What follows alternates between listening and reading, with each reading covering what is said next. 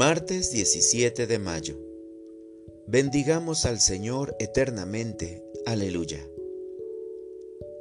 Lectura del Santo Evangelio según San Juan. En aquel tiempo Jesús dijo a sus discípulos, La paz les dejo, mi paz les doy. No se la doy como la da el mundo. No pierdan la paz ni se acobarden me han oído decir, me voy, pero volveré a su lado. Si me amaran, se alegrarían de que me vaya al Padre, porque el Padre es más que yo. Se los he dicho ahora antes de que suceda, para que cuando suceda crean. Ya no hablaré muchas cosas con ustedes, porque se acerca el príncipe de este mundo. No es que Él tenga poder sobre mí, pero es necesario que el mundo sepa que amo al Padre y que cumplo exactamente lo que el Padre me ha mandado. Palabra del Señor. Oración de la mañana. Buscaré siempre tu paz. Grandioso y misericordioso Jesús, en este inicio del día he puesto toda mi confianza en ti.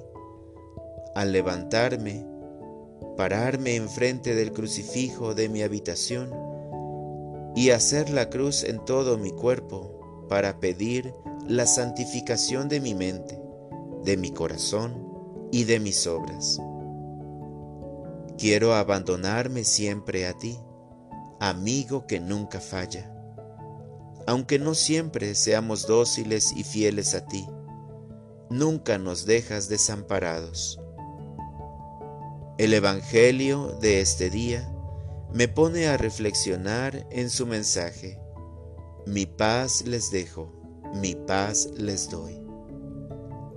Gracias por esta paz tan anhelada y buscada en toda mi persona.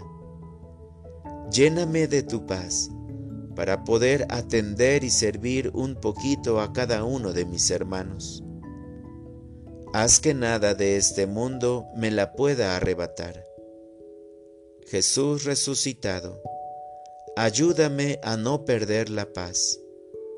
Regálame la gracia de luchar para adquirir la paciencia, la comprensión, la dulzura, la valentía, y todo lo que en el camino me has enseñado con tanto amor.